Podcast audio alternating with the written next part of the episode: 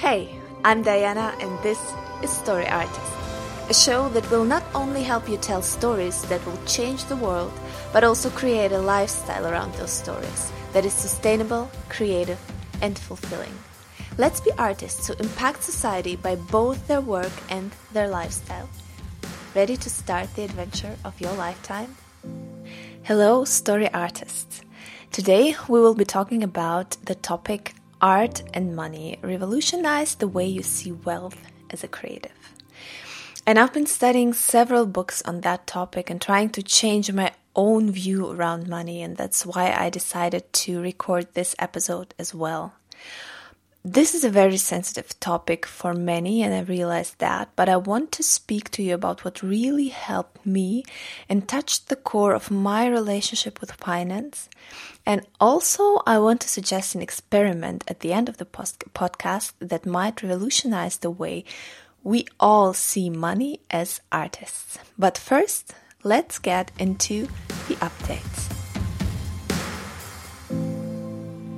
So, on the creative update, I will be talking a lot about fiction today because I discovered the new Ted Dekker novel 49th Mystic and I'm reading it right now. Um, it will probably not be as good as the Circle trilogy, which I loved. I really, I'm a real fan of Ted Dekker. Most of his books and the Circle trilogy, definitely, um, and also the Caleb books. They are definitely my favorite. But I'm just glad to read something in that universe again and be back to that again. And I'll be talking about the book in detail later when I've finished it. Also, I decided to read a new dystopian novel or listen to it on Audible, which is Red Rising by Pierce Brown. It has been pretty um, successful, so I'm really excited to listen to it on my way to Austria because I love audiobooks.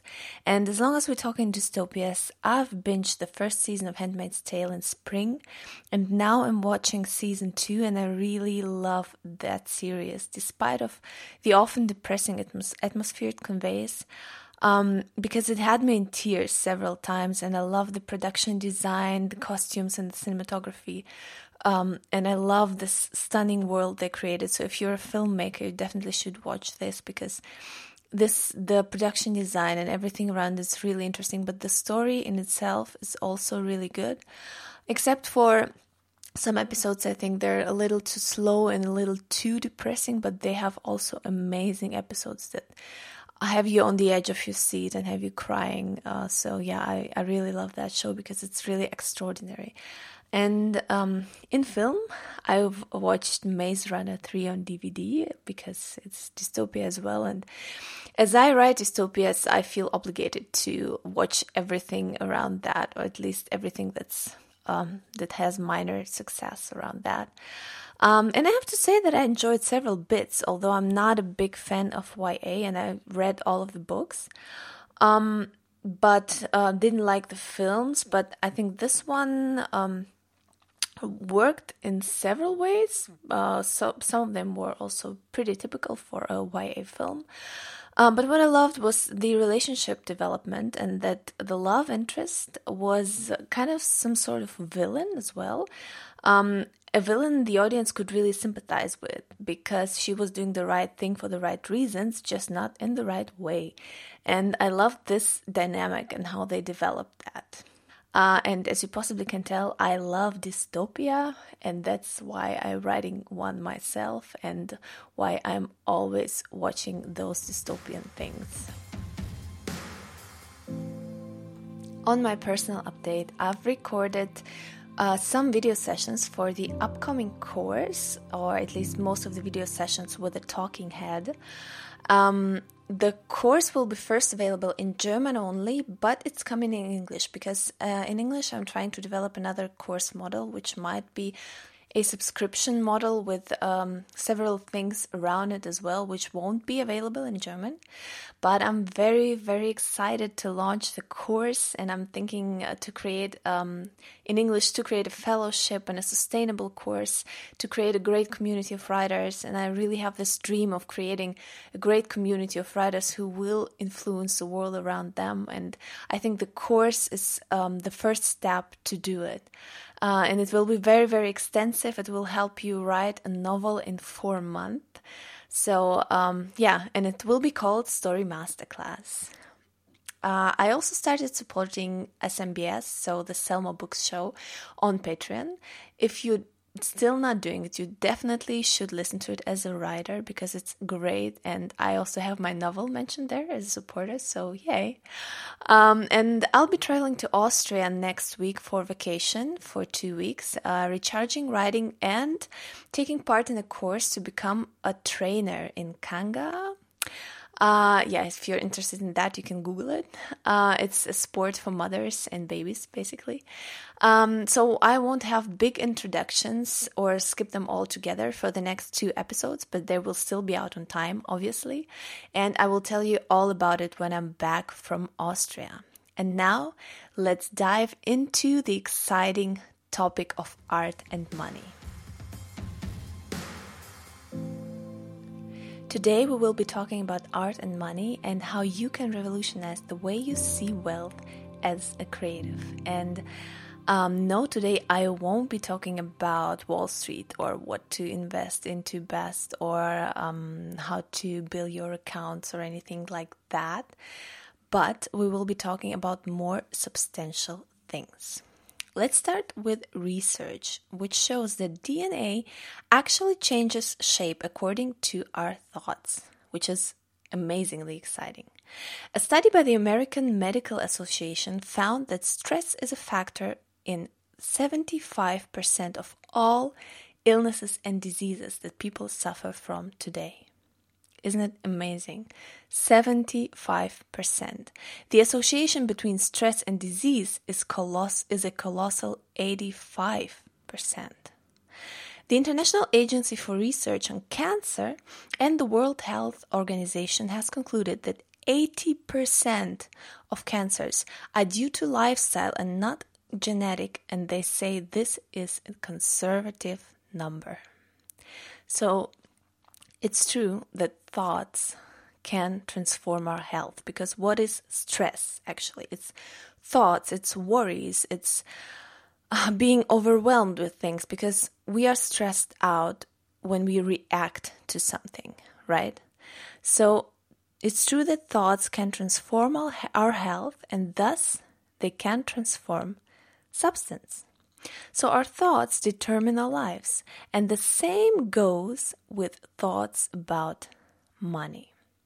Why did I mention those uh, research things? Just to show you that thoughts are really, really substantial, and if they can actually alter our DNA, if they can actually alter our state of physical health, they can also alter our state of financial health.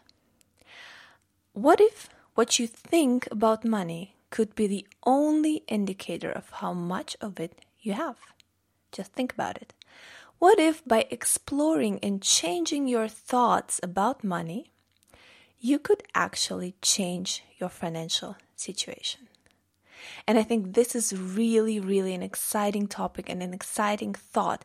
Just think about it for a moment and realize that what if really, if you could change, really substantially change the way you think about money and finance, you could change it from the outside. So you could really determine how much money you do have. And the famous author Napoleon Hill, among other authors, claims that this is not even possible but an inevitable law.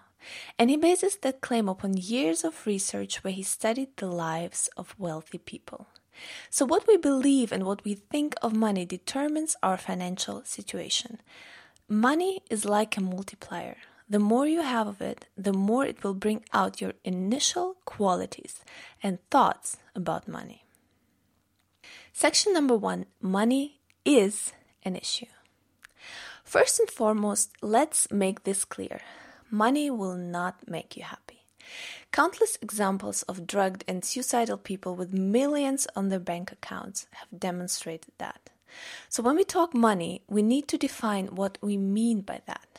What does money represent for you? Do you really want more money? Or do you want more financial freedom to do what you love? Do you want more time and less worries? Well, there is one thing that you need to understand. you will need to settle your relationship with money and very, very clearly determine how you think and feel about it instead of ignoring it. Because that's what I did for years. I ignored the big, scary, and nasty word money. Wealth? Nah, I don't want to. I want to be an artist. I want to be free. I don't need riches. I only need enough money to get by, and that's it. If it were up to me, I'd rather money be something that handles itself on the side, automatically, without giving it any further thought. But I was really wrong, and so are really so are most artists. We need money. Why? Not because we are greedy, not because we chase ambition, which is probably what most of us do a little tiny bit, and we need to work on that.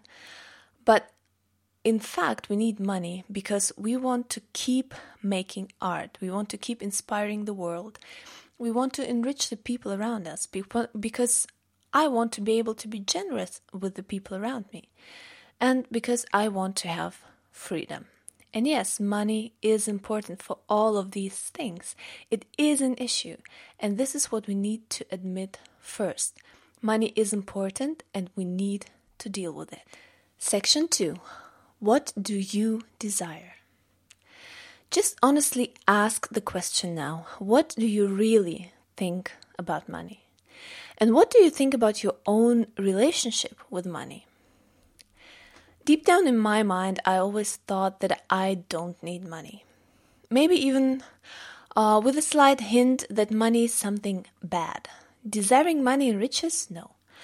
I would not allow myself that. I would even subconsciously look down on people who thought money is important, as if pitying them for the lack of creativity and sensitivity, as if thinking of them as being superficial. But I was wrong, and I think most artists are. We look down on business people because we think they're superficial for focusing on profit instead of learning from them. And the problem with negative thoughts about money, thoughts like money is bad, I don't need money, I will never be, I will never be wealthy, I will always live like a starving artist. Those thoughts are like an anti-magnetic force for money. If you think of yourself as a starving artist, even subconsciously, you will always be one. Our association with the word money often has an ugly flavor, so instead, think of money as a form of energy. It's neither good nor bad, it's just energy, and it's up to you how you use that energy.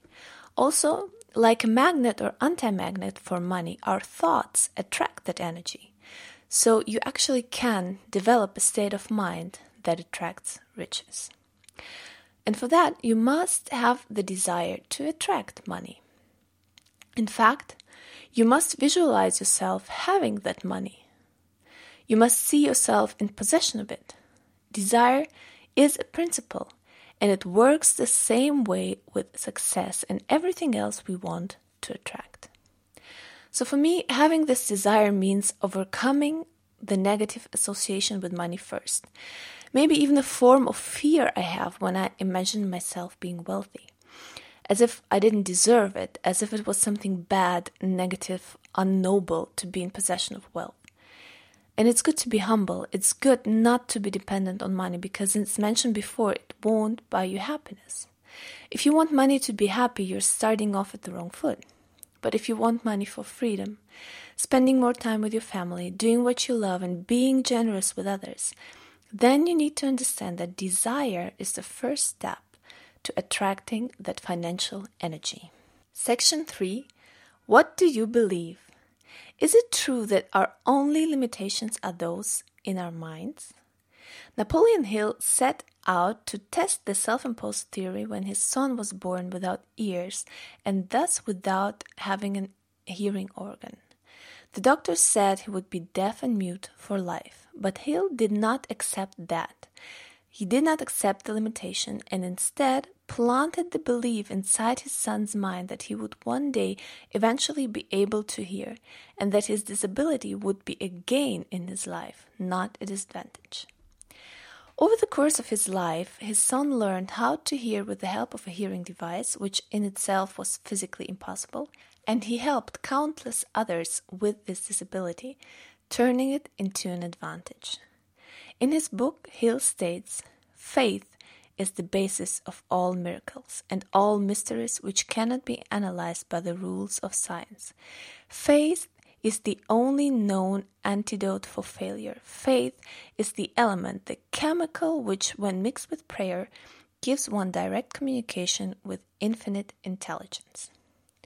And whether you're religious or not, but it cannot be denied that placebos work, for example, and that people with a strong belief even receive healings from cancer. If and how this can be scientifically proven, will, we will learn eventually in the future.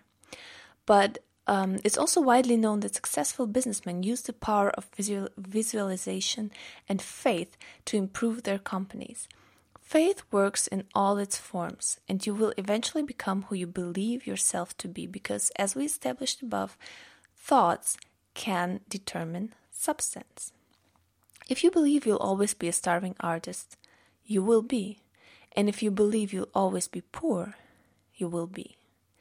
But how is faith born. Unfortunately, faith is not something we can produce in our lives with the snip of a finger. It's not that you can tell yourself, I believe, and it will automatically be so. In order to have faith, you have to plant it in your heart daily and feed your mind with the right thoughts to develop faith over time, just like Napoleon Hill did with his son over years and years. Because faith comes from a deep part inside of you that has to be born, and it takes time to grow, just like a seed. Napoleon Hill says in his book, It is a well known fact that one comes finally to believe whatever one repeats to oneself, whether a statement will be true or false. I've also heard of people who, when they thought that they were sick and when they told themselves Every day, I will die soon, I will die soon, I will eventually die. They really died. So, in order to develop faith, you must first destroy all the false beliefs you have about money. You have to be honest with yourself and erase all the misconceptions about wealth from your heart because if you tell yourself daily, I am poor, I will be poor, you will be poor. And then Write down the new faith statements you want to instill into your heart and repeat them daily. If you want your faith to grow more effectively, read books on those topics and surround yourself with people who have the same beliefs and will help you grow and think the right way. Because faith comes also from hearing, not only what you say to yourself, but what others say to you as well. So be careful about who you surround yourself with daily and what their statements about money are. You will quickly discover how you subconsciously take over other people's beliefs, whether they're positive or negative. Section 4 Faith is not hope. Act accordingly. There's a huge difference between hope and faith. If you hope for something, um, you desire it to eventually become reality one day, but you are never sure if those hopes will come true or not. But if you believe something, it has become a reality in your mind already, and you are sure that it will come true eventually. And how does true belief manifest itself? In actions. Act as if you already possessed what you believe for. And I don't mean spending a million dollars as if you already possessed them, but if you had the money you desire, how would you live? What would your state of mind be? What would you spend your time on and how would you spend it? So act as if you had the money. Be generous with your time and your money. Be secure about the next day and stop worrying because you believe that wealth is possible for you. There's a difference between wishing and being ready. You're only ready when you believe. Now, I'd like to propose an experiment for all the creatives out there listening, especially those struggling with money. It's a five step system for Napoleon Hill's, from Napoleon Hill's book that I've slightly modified for artists. And um, I'd like all of us to take part in that experiment until the end of the year and share the results before New Year's Eve. And I know I will let you know how it went, and I hope you will share your the, results as well so that I can share them on this podcast. It would be amazing. And here are the five steps. Step number one fix your mind on the exact amount you desire. It has to be a definite amount of money, best defined as your monthly income or a sum you'd like to have on your account by the end of the date. And if you have followed last week's episode on dreamlining, you might have worked out already the amount you wish for to make your dreams come true. So write down the exact amount. Number two, what do you intend to give in return? And this one's tricky because you need to realize that from nothing comes nothing.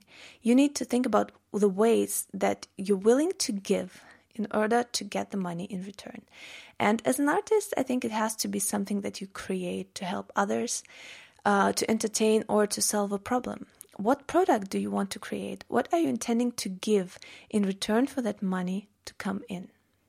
And I think um, for us, it's best to define the several streams of income for that.